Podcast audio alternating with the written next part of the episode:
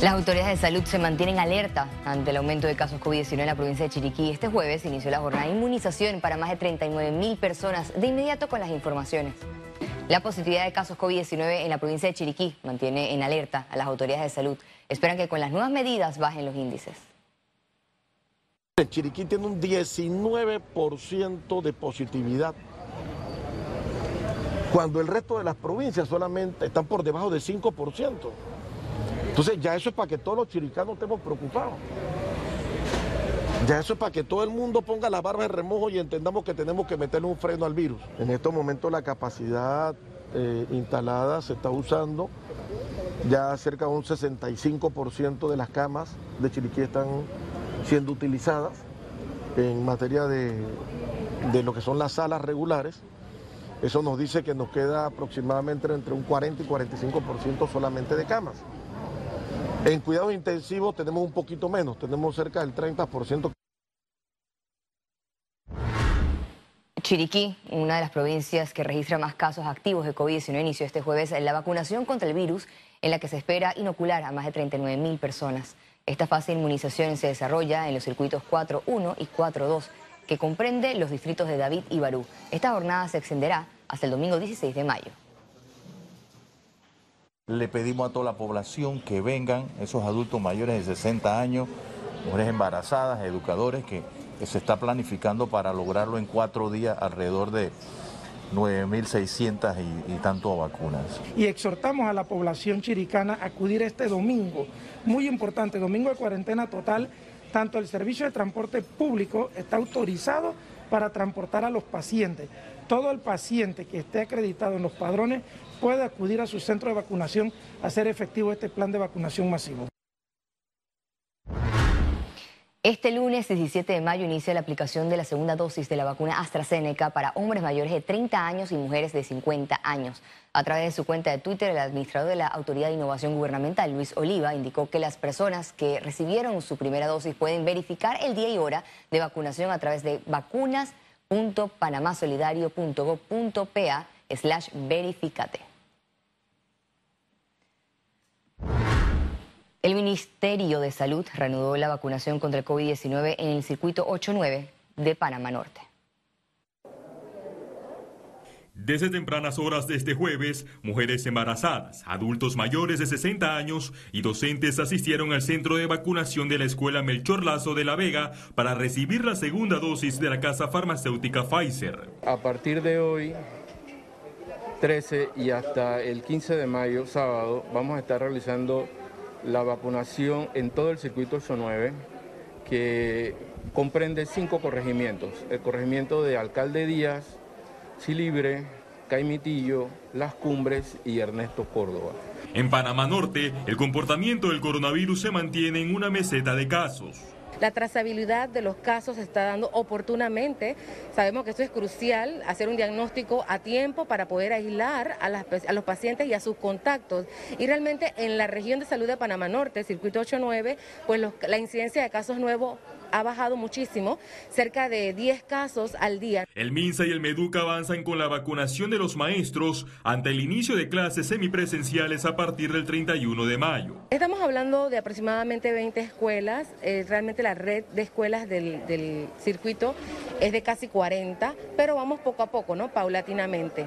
En la jornada de vacunación se espera aplicar más de 19 mil dosis. Félix Antonio Chávez, Econius. Panamá registró más de 500 nuevos contagios por segundo día consecutivo. Veamos en detalle las cifras del MINSA. 369.455 casos acumulados de COVID-19. 525 sumaron nuevos contagios por coronavirus. 322 pacientes se encuentran hospitalizados, 45 en cuidados intensivos y 277 en sala. En cuanto a los pacientes recuperados clínicamente, tenemos un reporte de 358.358. Panamá sumó un total de 6.288 fallecidos, de los cuales uno se registraron en las últimas 24 horas. El presidente Laurentino Cortizo recibió cuestionamientos por la respuesta tardía en políticas públicas de austeridad en medio de la pandemia. Gasto, por ejemplo, viático al exterior, ese es un área que es importante.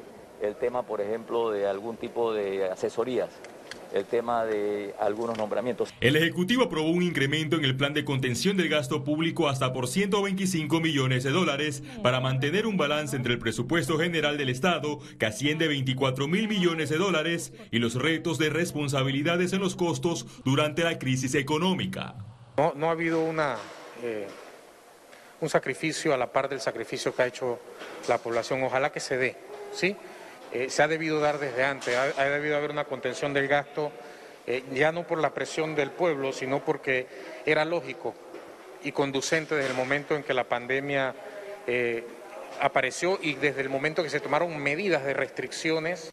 Solo en el primer trimestre de este año la planilla estatal aumentó 75 millones de dólares. Además, hubo un déficit fiscal por 992.1 millones de dólares, es decir, 18.9% más que en el igual periodo de 2020, mientras que la deuda pública pasó a representar el 69.8% del Producto Interno Bruto.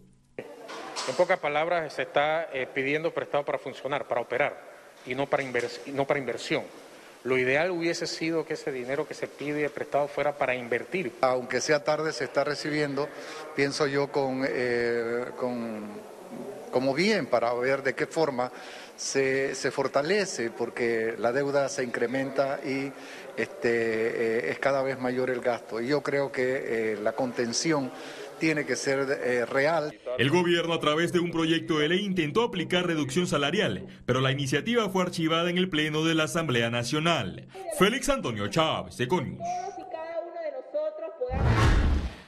Los representantes del diálogo de la Caja de Seguro Social analizaron el sistema de capitalización y la tendencia global en pensiones como posibles alternativas para rescatar la institución.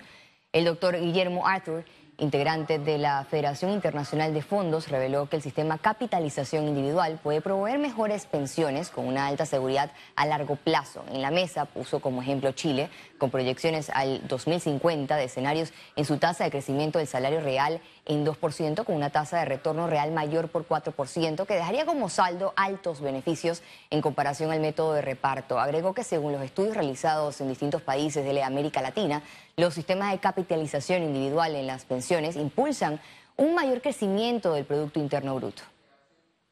En los sistemas de capitalización individual, las pensiones se otorgan porque hay una propiedad sobre los fondos. Entonces, si usted ya me lanza la, afirmación pensiones de hambre, eh, las personas que han cotizado regularmente no tienen pensiones de hambre, tienen pensiones parecidas a la remuneración que tuvieron durante su vida activa, siempre que hayan cotizado regularmente. Las personas que no cotizaron regularmente no tienen pensiones adecuadas, pero hay un primer pilar solidario. De cara al reinicio de clases semipresenciales el próximo 31 de mayo, la Comisión de Presupuesto de la Asamblea Nacional aprobó un traslado de partida al Ministerio de Educación por más de 16 millones de dólares. Son prácticamente 8 millones 915 mil en las partidas para reforzar contratación de personal que obedece a toda la demanda que hay por efecto de la pandemia, por la migración entre regiones educativas, por la migración también del sector particular al oficial, que ha sido de más de 13 mil estudiantes, por el desarrollo de programas que tienden a equiparar la pérdida, como el programa de aprendizaje acelerado y otras necesidades que impactan directamente el funcionamiento de las escuelas, también como personal administrativo, y poder cubrir los próximos meses de planilla. Economía. Avanzan las obras para la línea 3 del metro en Panamá Oeste. Le mostramos los detalles. El Metro de Panamá informó que iniciaron los estudios preliminares de suelo y profundidad en el tramo de Panamá Oeste para la construcción de la línea 3. En el patio de Ciudad del Futuro, que es donde va a iniciar la operación de todo el metro y es uno de los hitos donde va a impactar inicialmente a nivel de empleomanía. Hemos iniciado con la limpieza del patio y tenemos avances importantes ya ahí de un 80-85% de los estudios de suelo. A la fecha, están concentrados en 4.6 kilómetros. Avanzan en topografía y movilización de servicios públicos. Para esta mega obra se esperan picos de contratación. Los interesados deben aplicar en metrodepanamá.com. se va a necesitar ayudantes generales, carpinteros, eh, reforzadores. En el mes 22 del inicio de la obra donde se va a dar el pico de la mayor contratación, aproximadamente 3.500 trabajadores directos en la obra. Eh, en estos momentos, adicionalmente a lo que hemos conversado, también estamos trabajando en la planta de prefabricados. Eh, se está haciendo un movimiento de tierra importante. Ahí también se van a dar contrataciones. Sobre la construcción de un túnel para que esta línea atraviese el canal de Panamá, Ortega informó que a final de mayo recibirán las propuestas de diseño básico y final. Adicionalmente, el alcance de esta licitación también incluye el acompañamiento de la construcción del túnel, que es de aproximadamente 33 eh, meses. Así que nosotros seguimos con nuestro cronograma y esperamos recibir las propuestas. Hay algunas empresas de diseño eh, de gran tamaño a nivel mundial, así que ya, ha, tenido, ha habido bastante interés. También se espera que a final de mayo se realicen las primeras pruebas de los pilotes que sostendrán el monorriel. Ciara Morris, Econews. El sector hotelero espera atraer más turistas y huéspedes locales con su inversión en instalaciones más sostenibles. Sí, la gente quiere salir del encierro, quiere hacer cosas diferentes y eso es una... Están buscando otras cosas que hacer. La energía solar térmica llegó a los hoteles de Panamá. Comprometidos con la protección del ambiente, el sector instalará calentadores solares de agua para reducir 6.4 millones de toneladas de dióxido de carbono. Albrook Inn es el primer hotel en Panamá en implementar este sistema.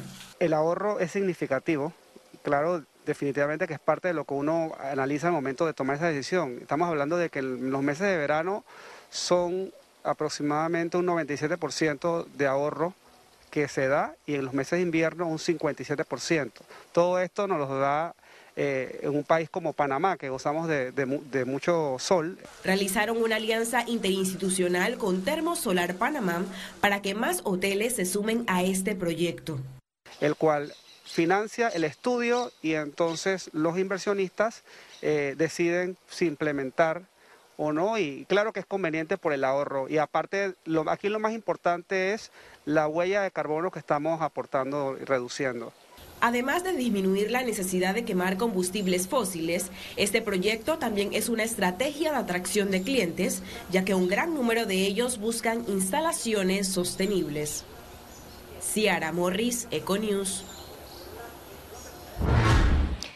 La industria del entretenimiento ha recuperado cerca de 7.000 puestos de trabajo. Se mantienen en reuniones con las autoridades sanitarias para analizar su reapertura. Que desde el 13 de abril ahora se han recuperado, la, industria tiene cerca de 21 mil puestos de trabajo formales.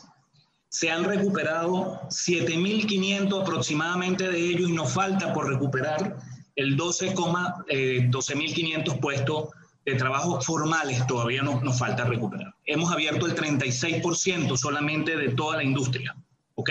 En seis semanas.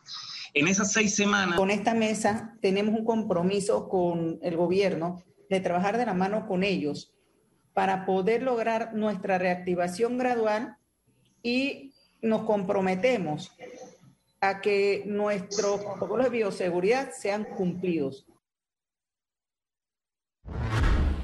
Durante una reunión virtual con The Wilson Center, con sede en Washington, el presidente Laurentino Cortizo destacó el interés de Panamá por la atracción de inversión extranjera de empresas estadounidenses. Destacó la conectividad aérea, marítima, logística de zonas francas como pilares para impulsar la economía post pandemia.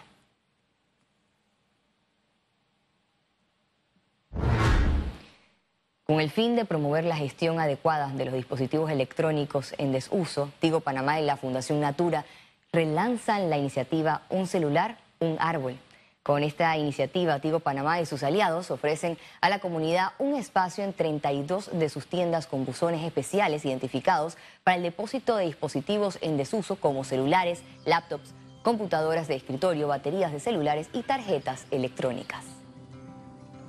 Hoy estamos firmando en nuestro acuerdo que nos permite relanzar nuestro programa ambiental Un celular, un árbol, en alianza con Renuevo Panamá y Fundación Natura, cuyos dos principales objetivos son la gestión adecuada de los dispositivos en desuso y crear conciencia ambiental en nuestras comunidades a través de los buzones que tenemos colocados en nuestras tiendas. Hacer sembradíos de árboles nacionales, maderables, en lugares que de verdad se requieren para la protección ambiental para el ecosistema y lograr que los afluentes eh, sigan proveyendo de agua a la ciudad de Panamá. Nosotros somos especialistas en la gestión correcta de los equipos RAE, que son los residuos de aparatos eléctricos y electrónicos. Conexión Financiera. Los precios de los alimentos y de ciertos insumos se han visto afectados por la pandemia del COVID-19. Hoy, en Conexión Financiera, nuestro economista Carlos Araúz nos hablará sobre esta realidad y cómo nos impacta en el futuro. Así es, Valeria. Ir al supermercado era casi terapéutico para mí. Ya entrada la noche me ponía mis audífonos y procedía a recorrer las filas tras filas, encogiendo de acuerdo a las necesidades de los siguientes 15 días. Hoy, esta visita está llena de ansiedades y de anhelos porque simplemente no compro lo mismo con el dinero de hace dos o tres años, porque todo está más caro. ¿Pero por qué? Bueno, la pandemia, que apagó economías, parece estar pasando, y los precios de la madera, del acero, del cobre están por las nubes. La semana pasada, el maíz registró su más alto precio en nueve años, así como otros granos y hasta algo tan básico como los quesos, hoy cuestan un ojo de la cara. ¿Es esto algo pasajero? o viviremos tiempos de inflación descontrolada como en la década de 1970. La economía dolarizada de nuestro Panamá tiene poco espacio para maniobrar. Si la Reserva Federal de Estados Unidos tiene miedos inflacionarios, seguramente las tasas de interés subirán, creando otro tipo de problemas. Pero la Fed ya ha dicho que ve muy difícil esta subida en el tiempo inmediato. ¿Cómo anticipar en un ciclo económico el impacto de algo que jamás hemos vivido? La gran preocupación es que en Panamá la gravedad en precios no se respeta. Todo lo que sube tiene que bajar. Pues no, no aquí. El gobierno mantiene una práctica de control de precios de alimentos que está ahora siendo empujada por algunos diputados para que sea extendible a las tasas de interés en préstamos. La apuesta que hace el país al desarrollo en infraestructura y atraer inversiones extranjeras directas podría crear más temores inflacionarios. Tenemos que mejorar a como dé lugar la recaudación de impuestos en lo que queda del año para contrarrestar los temores que hoy nos quitan el sueño. Esperemos que todos podamos volver al supermercado con la posibilidad de comprar mucho más con tantos menos dólares. Regreso contigo, Valeria. Muchas gracias, Carlos, por tu análisis tan atinado. Esperamos que una vez superemos la pandemia, Panamá pueda recuperarse y tengamos una mejor capacidad de compra con baja inflación. Al regreso, internacionales. Quédese aquí en Econius, ya volvemos.